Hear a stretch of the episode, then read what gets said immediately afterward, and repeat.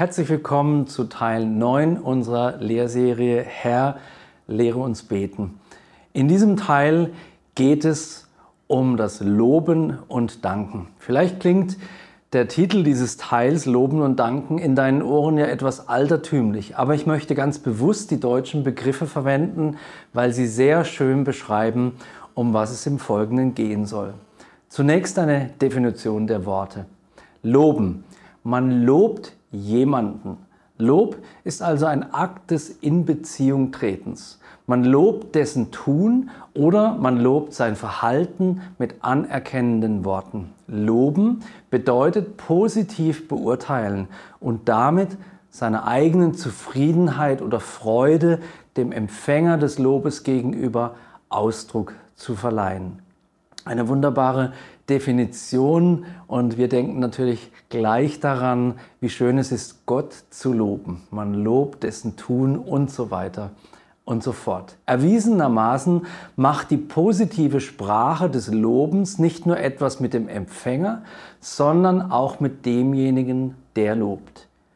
Er erkennt einerseits an, dass der Empfänger besonders ist, aber er wird sich auch bewusst, wie glücklich er sein kann, so einen Menschen in seinem Leben haben zu dürfen. Loben ist eine besonders schöne Form des Gebets, denn wir fokussieren uns dabei ganz bewusst auf all die Dinge, die Gott so besonders machen und die Gott so besonders in unserem Leben getan hat. Wir bedenken sein gutes Wirken in uns und darüber hinaus und wir staunen und freuen uns an ihm. Wie gut, dass er bei uns ist. Ich komme zum Danken.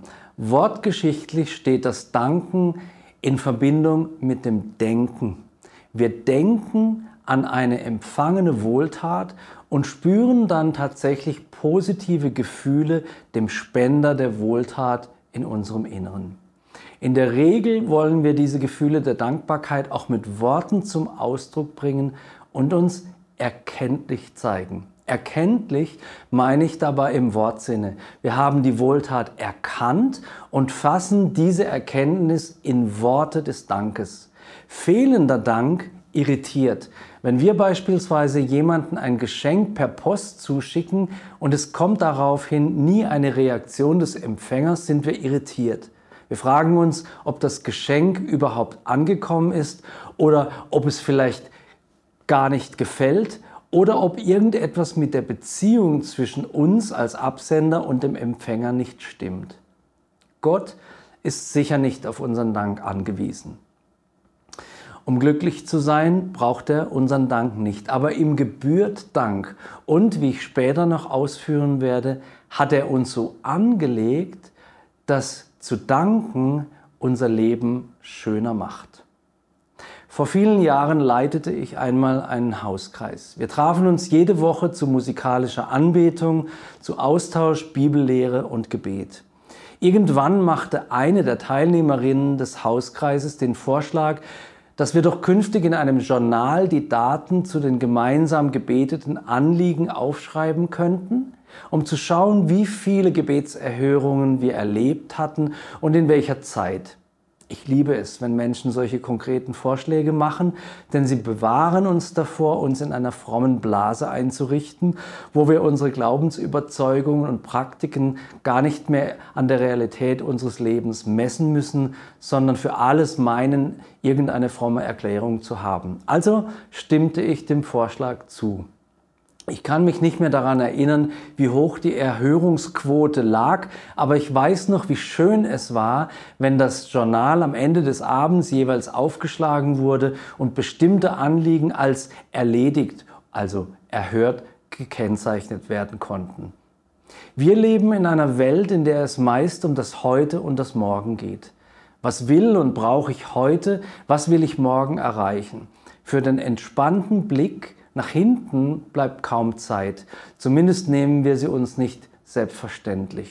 Die Bibel ruft uns jedoch immer und immer wieder dazu auf, auch zurückzuschauen. Soweit ich das verstehen kann, tut sie das aus mehreren Gründen, von denen ich in diesem Teil 2 etwas genauer betrachten möchte. Der erste Grund lautet Dankbarkeit, der zweite Vertrauen. Im Psalm 103, Vers 2 heißt es beispielsweise, Preise den Herrn meine Seele und vergiss nicht alle seine Wohltaten. Ich weiß nicht, ob du mittlerweile ein Journal führst, in dem du die Wohltaten, die Gebetserhörungen, die Gott dir geschenkt hat, niederschreibst, aber ich halte das, wie gesagt, für eine gute Idee. Du kannst es auch Heft der Wohltaten nennen. In Zeiten, in denen du leidest oder niedergeschlagen und enttäuscht bist, lohnt sich dann ein Blick in dieses Heft. Du wirst an ähnliche Situationen in deinem Leben erinnert, in denen du Gottes Hilfe gebraucht und sie auch erlebt hast. Du hast erlebt, wie er auf deine Gebete geantwortet hat. Dann wird Dankbarkeit in deinem Herzen aufsteigen. Und wenn du diese in Worte fasst und Gott sagst, dann wird er geehrt und dein Herz wird leichter, auch wenn das aktuelle Problem vielleicht noch besteht. Es gibt einen Spruch, den ich in meinen jungen Jahren als Christ tatsächlich etwas belächelt habe, weil er etwas altertümlich klingt. Heute weiß ich um seine Wahrheit, die Wahrheit einer einfachen Aussage und es tut mir leid, dass ich damals etwas überheblich reagierte, wenn ich den Spruch hörte. Er lautet, Danken schützt vor dem Wanken und Loben zieht nach oben. Du kennst ihn vielleicht auch. Je länger ich diese Worte kenne, desto mehr erkenne ich ihren Wahrheitsgehalt und ihre Gültigkeit für mein Leben. Ich weiß natürlich, dass es Situationen gibt, in denen es durchaus schwerfällt, Gott zu danken. Aber wenn wir genauer hinschauen, gibt es selbst im tiefsten Leid und in der größten Krise noch immer Grund dafür, dankbar zu sein. Vielleicht verschwindet deine Krankheit nicht, aber zur selben Zeit gibt es auch darin Gründe, um dankbar zu sein. Für die Menschen, die dich lieben, für deine Familie, für die Hoffnung auf die Auferstehung und das ewige Leben. Eine der größten Lehren für mein Leben hat mir vor vielen Jahren ein sterbender Mensch mit auf den Weg gegeben. Er war Ältester in unserer Kirchengemeinde gewesen, er war ein Bauer und viele, viele Male war er nach Rumänien zu den armen Menschen gefahren, um ihnen Hilfsgüter und Bibeln zu bringen. Als er um die 70 Jahre alt war, erkrankte er an Krebs. Es wurde schlimmer und schlimmer und irgendwann war klar, ohne ein Wunder Gottes würde er sterben. Ich meine, es war drei Tage vor seinem Tod, als ich ihn zu Hause besuchte, wo er in seinem Bett lag. Mir fällt es immer noch schwer, angesichts des nahenden Todes in einem Gespräch mit dem betreffenden Menschen Worte zu finden, die nicht hohl und inhaltsleer klingen. Auch damals fragte ich unbeholfen, wie geht es dir? So hilflos meine Frage klang, so stark war seine schlichte Antwort, die ich mir auch in meinen eigenen Krisenzeiten versuche vor Augen zu halten. Er sagte, es geht aufwärts. Seine Worte waren doppeldeutig und zugleich voller Vertrauen. Selbst wenn er sterben müsste, wäre das nicht die endgültige Katastrophe für ihn, sondern nur ein Übergang in das ewige Leben. Für uns Christen geht es in diesem Sinne tatsächlich immer aufwärts. Selbst wenn der Tod unmittelbar vor seiner Türe stand, hielt dieser Mann den Blick in Dankbarkeit auf Gott gerichtet. Auch wenn es aus menschlicher Sicht vielleicht nicht besser wird, wird es doch besser. Denn dann geht es eben auf eine andere Art und Weise aufwärts, hin zum Vater. Dankbar zu sein und zu danken ist eine besonders schöne Form des Gebets. Deshalb ist es mir wichtig, sie in dieser Serie aufzuführen. Natürlich gibt es zahlreiche Arten und Weisen, wie du deinen Dank Gott gegenüber zum Ausdruck bringen kannst. Viele unserer zeitgenössischen Lobpreislieder beispielsweise sind Lieder des Dankens. Manches Psalmwort kann als vorformuliertes Dankgebet verwendet werden. Oder du findest deine eigenen persönlichen Worte und dankst Gott für den Segen, den er dir schenkt.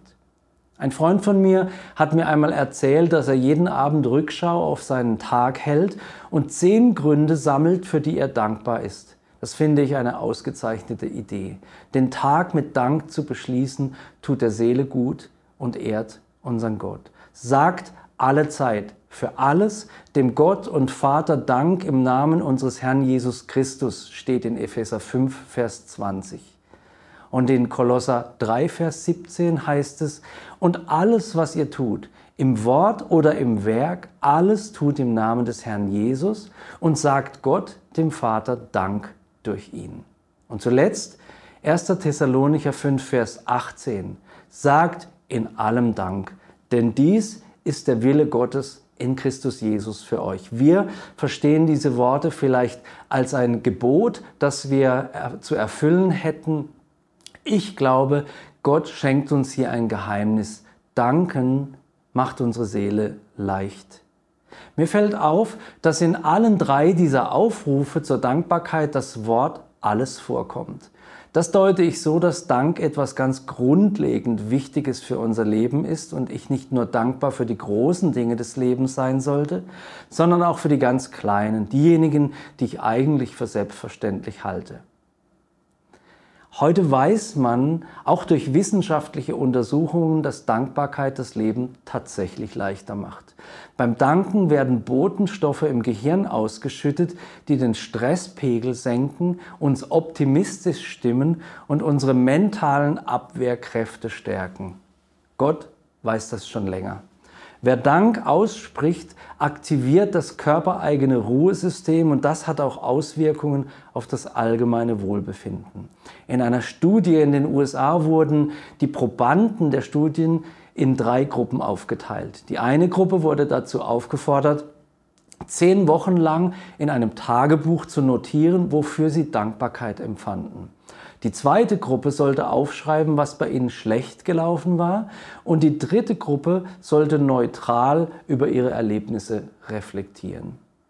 Diejenigen, die das Dankestagebuch führten, zeigten bei den psychologischen Befragungen messbar mehr Optimismus auf als die Probanden der anderen beiden Gruppen. Sie fühlten sich lebendig und verspürten mehr Lebensfreude. Körperliche Symptome wie Bauch- oder Kopfschmerzen, Schwindel oder Muskelverspannungen hatten sich reduziert. Sie gingen seltener zum Arzt, schliefen länger und besser. Auch ihre Fitness war besser geworden und sie trieben messbar mehr Sport als die Vergleichsgruppen interessant. In der Neurowissenschaft ist heute bekannt, dass unser Gehirn Dopamin und Serotonin freisetzt, wenn wir danken oder Dank empfangen. Diese beiden entscheidenden Neurotransmitter sind für unsere Emotionen verantwortlich und sie sorgen dafür, dass wir uns gut fühlen. Sie heben sofort unsere Stimmung und machen uns von innen heraus glücklich. Danken schützt vor dem Wanken. Indem wir bewusst Dankbarkeit praktizieren, können wir sogar unseren Nervenbahnen helfen, sich selbst zu stärken und letztendlich eine dauerhaft dankbare und positive Natur in uns selbst schaffen. Das ist erstaunlich, aber nachgewiesenerweise wahr. Danken schützt uns tatsächlich vor dem Wanken. In Zusammenarbeit mit der Universität Ludwigsburg hat Thorsten Dietz, Professor für systematische Theologie, eine App entwickelt, mit der sich Dankbarkeit trainieren lässt. Die Ergebnisse ihrer Studie sind erstaunlich. Professor Dietz schreibt, es gibt eine deutliche Reduktion von Sorgen und Grübeln und auch eine substanzielle Reduktion von depressiven Beschwerden. Und es gibt eine deutliche Zunahme von psychischer Widerstandsfähigkeit gegen Alltagsfrustration aller Art. Das Erfreuliche für uns ist, dass es sich nicht nur um einen kurzfristigen Effekt handelt, der auftritt, solange die Probanden in die Übung integriert sind. Die Effekte waren auch drei bis sechs Monate nach Trainingsende noch stabil. Das heißt, das Training hat dazu beigetragen, dass die Menschen grundsätzlich eine Ausrichtung auf Dankbarkeit in ihren Alltag und in ihr Denken übernommen hatten. Das erweist sich als bleibend hilfreich für ihre Lebenszufriedenheit. Dieses Prinzip funktioniert nicht nur bei uns Christen, es ist ein generelles Prinzip, wie ich eingangs gesagt habe, das Gott in uns Menschen tief verankert hat. Wer seinen Dank aber gegenüber Gott formuliert, für den gibt es einen zweiten wunderbaren Effekt der Angewohnheit. Dankbarkeit zum Ausdruck zu bringen oder sie bewusst einzuüben. Das Vertrauen Gott gegenüber nimmt zu und damit wird der Glaube belastbarer. Dazu komme ich gleich. Interessant ist, dass dieser positive Effekt des Dankens sogar noch stärker ist, wenn man gemeinsam mit anderen dankt. Gemeinsamer Lobpreis, gemeinsame Anbetung oder eine Runde des Dankens im Hauskreis, bevor man startet oder bevor man für Anliegen betet, ist also etwas ganz Wertvolles. Ich weiß nicht, wie viele Studien zum Thema Dankbarkeit und Gesundheit es mittlerweile gibt, aber kann, man kann mit Sicherheit sagen, dass Dankbarkeit gesund ist. Ich empfehle dir, beschäftige dich einmal selber mit diesem Thema. Was sagt die Bibel über die Dankbarkeit und welche wissenschaftlichen Erkenntnisse gibt es heute dazu? Das ist nämlich ein lohnenswertes Thema. Aber auch hier gilt, dass die Erkenntnis darüber nicht viel bewirkt. Einübung ist gefragt. Nicht sklavisch, sondern mit Freude. Mich begeistert beim Prinzip der Dankbarkeit eine Sache, die ich wieder als typisch Gott bezeichne. Dankbarkeit hat ein Ziel.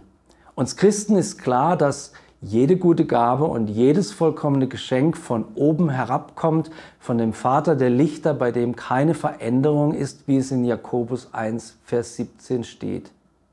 Dankbarkeit ist ein weiterer Aspekt der genialen Partnerschaft der Menschen mit Gott.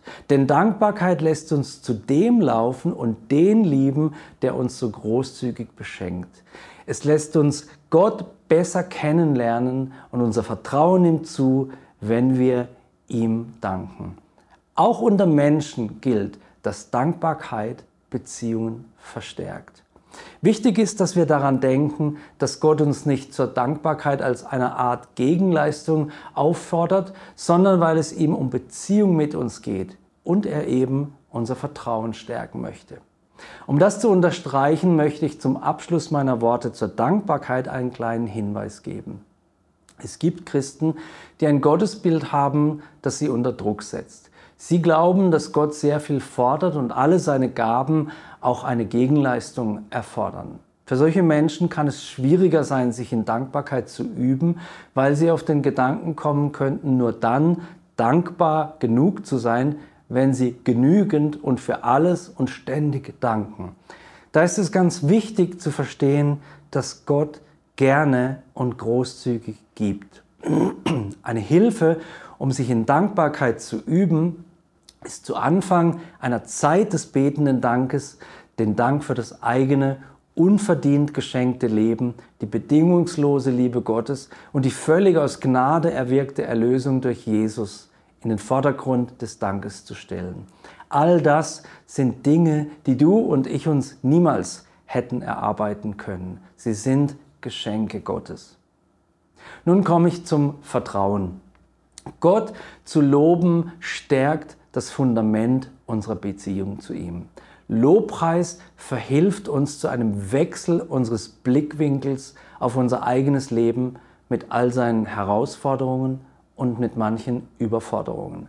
Im Lobpreis richten wir unseren Blick weg von den Problemen und dafür hin zum Problemlöser und zu dem, der alles in seinen Händen hält.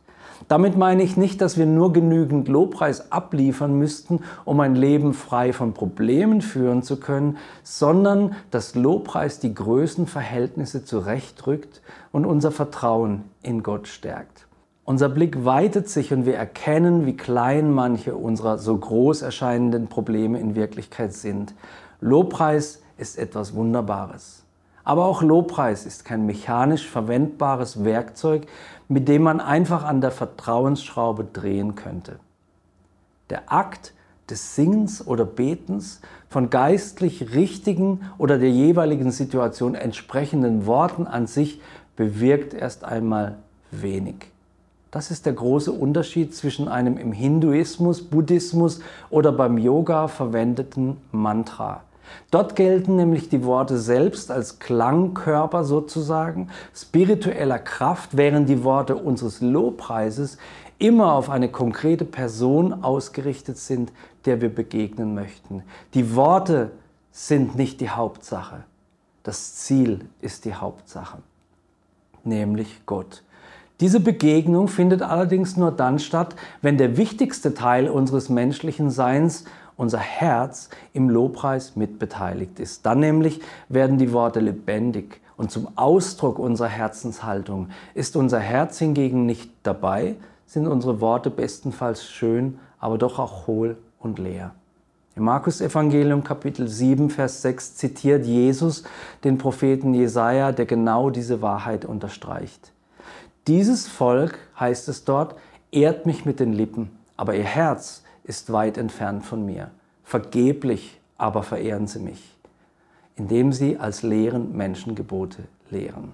Wenn Jesus eine Verehrung, bei der das Herz nicht beteiligt ist, vergeblich nennt, dann deutet das darauf hin, dass dabei auch nichts mit unserem Herzen geschieht.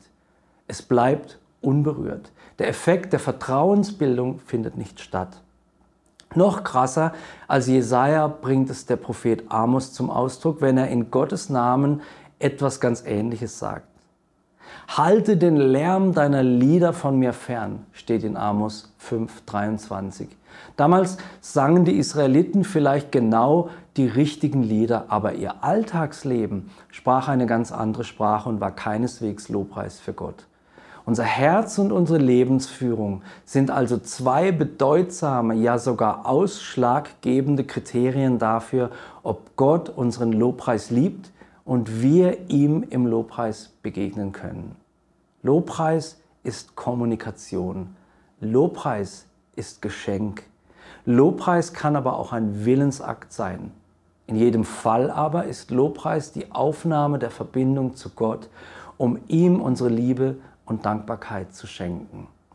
Diese Herzensverbindung bewirkt auch etwas in uns, denn durch das in Beziehung treten mit Gott beziehen wir auch unser Alltagsleben mit seinen ganzen Sorgen auf ihn. Wir werden gelassener, vertrauensvoller und unsere Liebe zu ihm nimmt zu. Danken schützt vor dem Wanken und Loben zieht nach oben. Das ist nicht einfach ein ältlich klingender Spruch, sondern eine gültige Wahrheit, der es sich lohnt nachzuspüren. Ich möchte dich ermutigen, ein Leben des Dankens und Lobens zu führen. Lass diese beiden zu einem festen Teil deiner Gebetszeiten werden. Es lohnt sich wirklich. Vater, ich danke dir für das geniale Konzept des Dankens und Lobens. Du bist nie einer, der uns in eine Einbahnstraße hineinlockt, sondern du bist immer einer, der uns begegnet. Und ich bete für alle Zuschauer und Zuhörer, dass du ihnen begegnest, dass du sie auf den Weg des Dankens und Lobens führst und sie erleben lässt, dass du ihnen entgegenkommst. Amen.